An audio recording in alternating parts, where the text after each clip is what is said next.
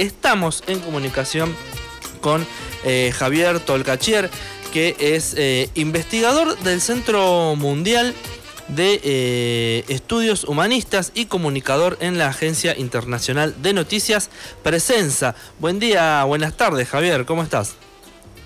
Hola, ¿qué tal? ¿Cómo están? Un gusto estar nuevamente con ustedes en el programa. Bienvenido, Javier. Ya estamos acumulando temáticas para hablar con vos.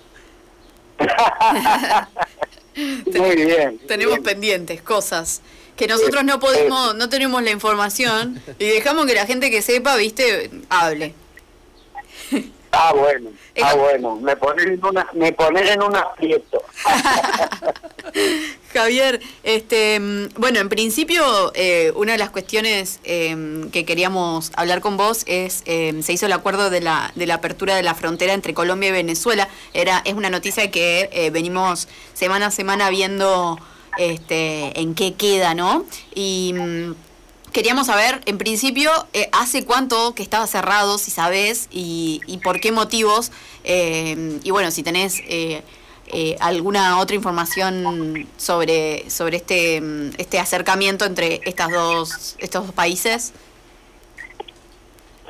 Sí, bueno, el, digamos, el contexto general, digamos, fue el, digamos, el ataque de, eh, digamos, el asedio de Estados Unidos contra el gobierno venezolano, ¿no? Contra el gobierno de Nicolás Maduro, que fue que fue reelecto y, como bien sabemos, eh, Estados Unidos no, digamos, no convalidó esa elección, no, no reconoció como legítimo presidente a Nicolás Maduro, sino que colocó a un, a un títer en su lugar de nombre Juan Guaidó, un diputado de, la oposición, eh, que se auto, digamos, autotituló presidente encargado de Venezuela. Entonces, en ese contexto y también eh, en el contexto de gobiernos de derecha en Colombia, en Perú, en Chile en su momento, ¿no? Recordamos Iván Duque,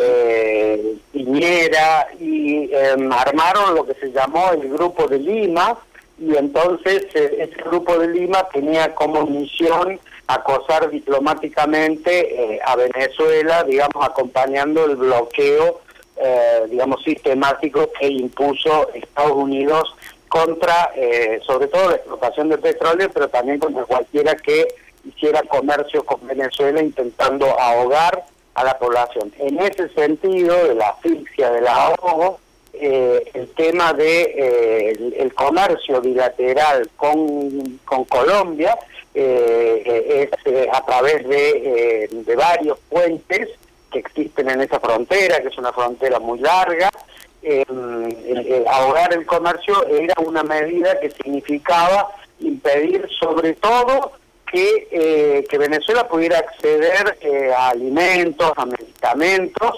y eh, ahora con esta apertura que se realizó el 26, que comenzó el 26 de, de septiembre, donde estuvieron presentes el, el ministro de eh, ministro del gobierno de Venezuela y el presidente Gustavo Petro, el nuevo presidente progresista. Entonces, eh, se abren grandes posibilidades, no solo para las poblaciones fronterizas que viven de ese comercio, sino además para que se normalice, eh, normalice el tránsito de, mercancías y eso, eh, digamos, favorezca que puedan, digamos, transitar por ahí todo tipo de todo tipo de vehículos, sobre todo vehículos pesados de carga que solo se utilizan por la noche esos puentes. O sea que de alguna forma, además de la libre circulación de, de las personas, eh, va a traer beneficios, digamos, para las dos personas, para los dos países, pero sobre todo para, para Venezuela, ¿no? Para ambos, para ambos. La, eh, digamos, la zona fronteriza colombiana que es el departamento norte de Santander y el departamento de Santander, eh, mm, han sido muy golpeadas, ¿no? La ciudad de Cúcuta, eh, digamos que es la principal ciudad eh, cercana a la frontera, ha sido muy golpeada por este tema del cierre de los principales puentes, porque como toda ciudad, digamos, fronteriza o cercana a la frontera, viven prácticamente del, del comercio fronterizo. Entonces, eh, ese, es, ese es un punto, ¿no? El tema del comercio, la posibilidad de, eh, mejorar la economía eh, y de ambos países. Pero además eh, es, un, es un tema muy importante desde el punto de vista de la paz regional, ¿no? Recordemos que el 23 de febrero de 2019, es decir, hace poco más de tres años y medio, hubo un intento, digamos, muy acompañado de un festival musical, muy, ¿no? muy, muy publicitado en los medios eh, hegemónicos de comunicación, eh, digamos, donde se pretendía bajo el señuelo de una ayuda humanitaria, se pretendía invadir territorio venezolano sin la, sin la aprobación del gobierno legítimo, con camiones cargados de... Eh, de, de habituallamiento, ¿no? De, de, comida, de pañales, de cosas aparentemente, digamos, eh, de ayuda humanitaria, pero que en realidad constituía una, una flagrante invasión territorial, ¿no? Así que es un tema muy, muy importante la distensión entre Colombia y Venezuela desde el punto de vista de la consolidación de eh, América Latina y el Caribe como zona de paz, ¿no? Recordemos que en 2014 en La Habana, en la ciudad de La Habana, en la segunda cumbre de la Comunidad de Estados Latinoamericanos y Caribeños, la CELAC, se, eh, digamos, se, aprobó un documento declarando a toda la región zona de paz, eh, lo cual eh, es, es, un documento muy importante, es una declaración muy importante porque ha permitido, digamos, basarse en eso para ir construyendo, si bien no una paz eh, definitiva, total, duradera, eh, ha permitido por lo menos aminorar los conflictos entre los estados de la región. Eh, Javier, em, ¿y cómo queda Estados Unidos frente a esta movida en el tablero, ya que es el, el que orquestó, ¿no? Todo lo, lo, previo que contaste a, a este bloqueo a Venezuela. no, no entendí bien la pregunta, ¿me la puedo repetir? Sí, que cómo queda Estados Unidos frente a, la, a esta, este acercamiento. O sea, eh, no sé, está se sabe si está tratando de hacer alguna otra jugada. Está pataleando. o está distraído con otras cosas. los, imperios, los imperios no descansan nunca, sobre todo cuando están en declive, en decadencia.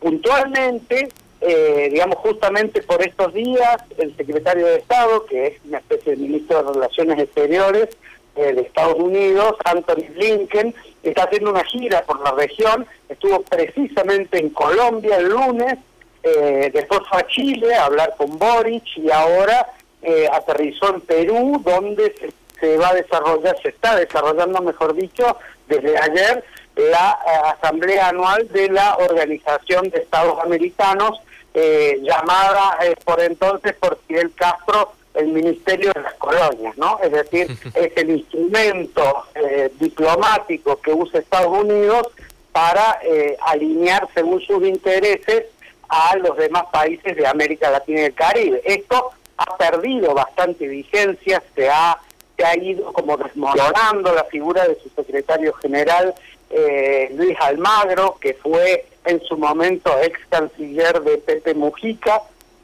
es una figura eh, sumamente cómplice de todo este montaje, es decir, vendida eh, a, estos intereses estadounidenses de hegemonía y dominio sobre la región, y tiene un componente sumamente picante todo esto que lo contextualiza, que es eh, Estados Unidos está interesado hoy sobre todo en, eh, digamos, impedir el comercio de la región con China, que es cada vez más grande, sobre todo en aspectos muy, muy eh, em, fundamentales para el futuro, como son las nuevas energías, como el litio, ¿no? Entonces, hay compañías chinas que están interesadas en armar empresas junto con los países de Latinoamérica para explotar el litio, porque tiene eso mucho que ver con eh, baterías, con autos eléctricos, es decir, con aquel momento que sobrevendrá cuando descienda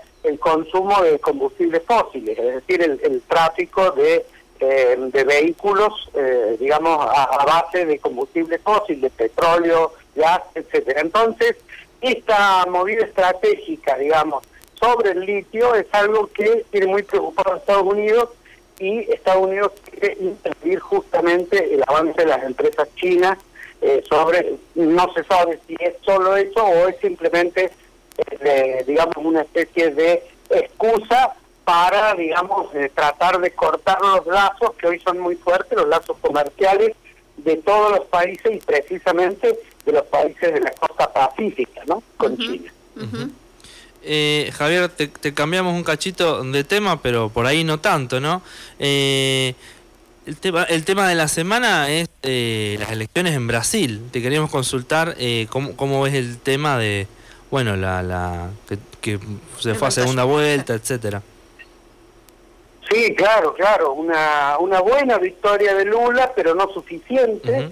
Lula, el candidato progresista, que fue ya dos veces presidente del Brasil, eh, un ex sindicalista metalúrgico, quedó a un punto y medio de, eh, de, ganar en primera vuelta, lo cual es muy significativo porque es muy difícil en Brasil ganar elecciones en primera vuelta.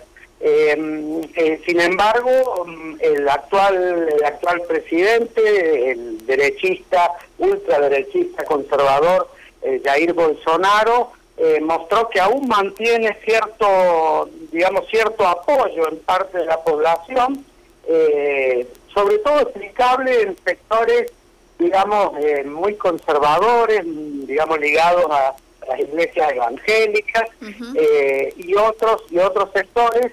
entonces irá la segunda vuelta el 30 de octubre, Lula le sacó cinco puntos, más de 6 millones de votos. Eh, los, eh, los que salieron terceros y cuartos, que son Simone Tevez, eh, digamos, por la centro derecha, y Ciro Gómez, una suerte de centro izquierda nacionalista, por catalogarla de algún modo, ya declararon su apoyo a la candidatura de Lula, como así también muchos gobernadores. Es decir, la perspectiva de que Lula sea presidente son muy cercanas sin embargo, quedan varias semanas por delante y es, eh, es impredecible qué es lo que puede pasar en definitiva, incluso la posibilidad de un eh, remoto pero posible golpe militar, ¿no? Hay que siempre hay que estar atentos, ya que Brasil no atravesó un periodo de limpieza de las Fuerzas Armadas luego de los veintitantos años que estuvieron en el poder de la dictadura después del golpe de del año 1964. Eh, decir que esto completa el panorama regional, es decir, si Lula eh, gana la presidencia el 30 de octubre, más allá de que tendrá mucha resistencia interna, porque la derecha eh, ha ganado también bastante terreno en el poder legislativo, desde el punto de vista regional, desde el punto de vista de la integración, de la unidad, latinoamericano-caribeña, va a ser un gran avance porque vamos a estar a las puertas de retomar de una manera nueva, creativa, quizás con mayor participación popular, el, eh, proyecto de, eh, digamos, unificar la región y hablar con voz común en todas las instancias multilaterales. Ahí va, Eso, eso era un poco lo, la, la, consulta siguiente, era eh, que cómo venía quedando el, panorama general en, Latinoamérica si, eh, si entraba Lula, ¿no? Ya que de alguna forma han ido entrando gobiernos progresistas en, un montón de otros países. Claro, claro. Si bien la situación siempre es inestable, eh, es un, buen momento para, digamos, acelerar el proceso de la integración eh, yo creo que muy importante va a ser el fortalecimiento institucional de la CELAC, de la Comunidad de Estados Latinoamericanos y Caribeños, justamente que es como la contraparte eh, evolutiva de la OEA, de la Organización de Estados Americanos, que vendría a ser la parte regresiva de la CELAC, eh, porque la CELAC agrupa a 33 eh, naciones, a 34 con Barbados, ¿no? Con Barbados, que eh, recientemente se convirtió en república, entonces 34 eh, naciones de Latinoamérica y el Caribe, excluyendo justamente a Canadá y Estados Unidos. entonces, esta, esta organización, la CELAC, no tiene todavía, es más un foro que una que una organización, digamos, institucionalizada, ¿no? Entonces, esto va a ser lo primero, creo yo, que va a suceder. Se va a tratar de institucionalizar, de fortalecer la CELAC, digamos, como un organismo no solo de concertación, sino como de mayor proyección en, cuestiones concretas. También va a haber eh, una posibilidad de retomar la UNASUR, que había quedado paralizada luego que seis países eh, se suspendieron sus actividades a instancias de este grupo de Lima y en definitiva de Estados Unidos, eh, pero también es muy posible que se retome el carácter social del Mercosur, ¿no? que ha quedado muy, muy abandonado, eh, en fin, es un, es un, se abre una instancia, digamos, venturosa, pero la clave va a estar en si se abren eh, posibles mecanismos de participación popular. Sin la participación popular, eh, la integración está destinada al fracaso, si es solamente una cuestión entre estados y cúpulas. Es decir, es muy importante que se abran canales reales de participación popular para que el pueblo sienta que la integración la lo favorece, tiene algo que ver con, sus intereses, con, con, el reclamo por derecho, y no es algo alejadísimo y simplemente un estrecharse manos para la foto en cumbres que en realidad no tienen nada que ver con el pueblo.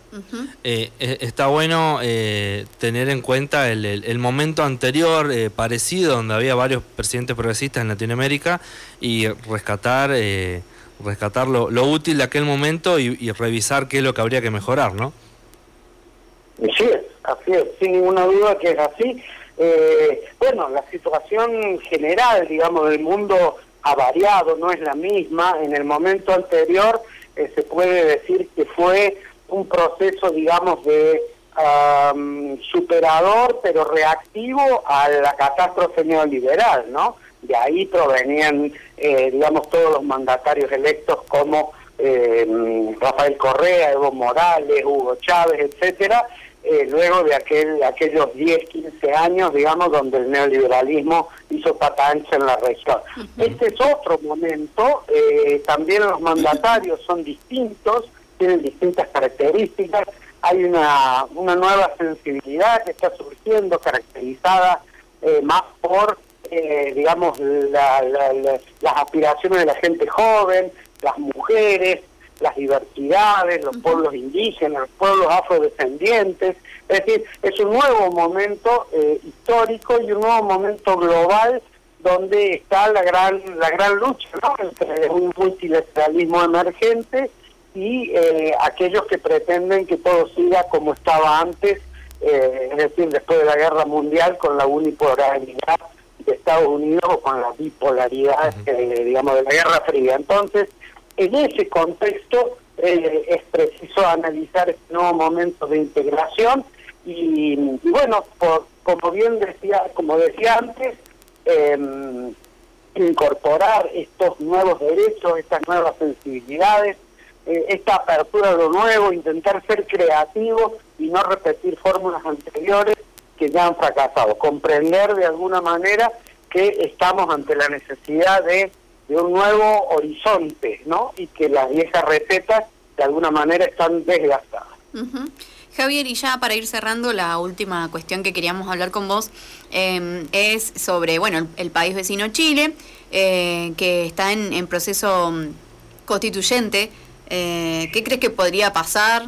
Eh, eso quedó ahí en, veremos. Ahora creo que se, por lo que leímos eh, hace unos días, se, se, va a retomar el diálogo y todo, pero queríamos saber eh, un panorama de lo que crees que puede llegar a pasar.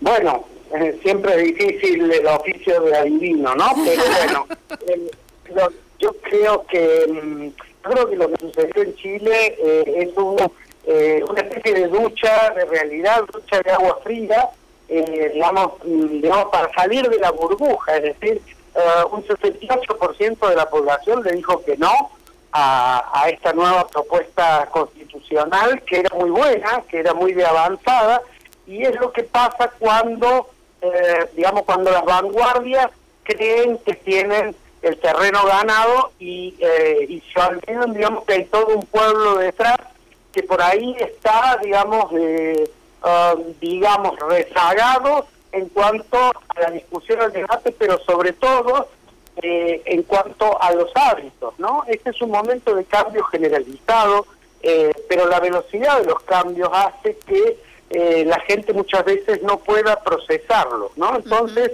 se refugia en recetas anteriores, en, digamos, en momentos históricos pretéritos, que son idealizados, ¿no es cierto? Entonces, sí, más en un país este como Chile que, que no hacía tiempo que no tenía un, gobierno, eh, digamos, popular o progresista, ¿no? Claro, claro, claro, pero estoy yendo como más a un, digamos, un análisis casi sociológico, ¿no? De qué pasa adentro de la gente, adentro de los pueblos, que de alguna manera es la explicación de por qué tiene tanta fuerza hoy el, lo retrógrado, el conservadurismo, la derecha, los fascismos, que aparecen en todos lados o reaparecen en todos lados, como en Italia ahora. El punto es que la velocidad de los cambios es tal que la gente le cuesta adaptarse a los cambios. Entonces, eh, eh, es el famoso par en el mundo que me quiero bajar. y, y, me quiero bajar significa eh, idilizar, o sea, creer que, eh, que antes las cosas eran mejores, que antes el mundo era mejor y arraigarse en hábitos, eh, digamos, muy, muy retrógrados, como estos que proponen, eh, digamos, los fundamentalismos. A lo que se suma que los nuevos gobiernos tampoco terminan de dar respuesta, aún los gobiernos progresistas, porque no discuten, digamos, la raíz del lío, que es también el capitalismo, ¿no? Entonces, al no discutir la matriz general que produce el conflicto, que produce la exclusión, que produce la desigualdad, que produce el deterioro climático, que produce la discriminación, al no discutir esa raíz básica, entonces los pueblos se sienten defraudados y tampoco apoyan a esto que se supone que deberían apoyar, ¿no? Entonces, ese es el gran fracaso de este momento, que eh, se están usando todavía recetas, digamos, anteriores, como decía antes, que no resuelven los problemas básicos de la gente y que además no ayudan a que la gente eh, trabaje también con su interioridad, con sus propios hábitos, con sus valores y se abra, digamos, al nuevo mundo que realmente puede traer las respuestas. Ahí va, ahí va. Muy, muy interesante ese último esa última, esa última reflexión, ¿no? De que es como que al final terminan, eh, quizás que, quizá que es un gobierno que podría hacer más y como que el sabor que parece que quedara es, eh, al final son más de lo mismo. Así es, si no, mirémonos al espejo. Exactamente. Sí, tal cual. Javier, este, ¿querés recordarnos en dónde la gente se puede poner en contacto con vos? Este, además de, bueno, eh, acá obviamente la, eh, toda la entrevista va a quedar eh, guardada en nuestro canal de YouTube como la anterior. Este, pero ¿querés dejarnos algún contacto? Bueno, pueden pueden seguirme en eh, seguirme una palabra fea, ¿no? Pero bueno, pueden conectarse en J Tolcachier en Twitter eh, y no damos más datos porque eh, no sabemos quiénes pueden conectarse. ahí va, ahí va. Bueno, eh, por lo pronto la entrevista, ya no, o sea, en, la entrevista de hoy, si se la perdieron, si recién se enganchan, estuvimos hablando un poco del acercamiento de Colombia y Venezuela, de la situación de Brasil y un poco de lo de Chile. Este, todo esto va a quedar guardado, como les decíamos, en estilo podcast en nuestro canal de YouTube, así que si te lo perdiste, este, te recordamos, estamos en comunicación con Javier eh, Tolcachier, que es investigador del Centro Mundial de Estudios Humanistas y comunicador en la Agencia Internacional de Noticias Presenza, así que les invitamos. Ahí siempre pueden encontrar alguna nota de, Javier en presenza.com, siempre hay, hay algo. sí, ahí bueno... Eh, bueno en Rebelión también escribís, ¿no? En Rebelión, en, varios medios. A veces me publican también en Noval y, algunos otros medios también que eh, levantan la información desde la agencia Presenza o me piden que se las envíe. Sí, sí, sí. Eh, no, es, no, es, difícil no es difícil que nos encontremos. Bueno, Javier, te agradecemos este, una vez más por estar acá en el programa, por abrirnos un poco eh, y contarnos un poco sobre el panorama. Vamos, te prometemos que vamos a juntar más temáticas. Este, la próxima ya nos pones al día con, con otras cuestiones. Bueno, muchísimas gracias por la invitación y bueno, un gusto como siempre y un gran saludo muy afectuoso a toda la audiencia. Bueno, muchas gracias. Un abrazo.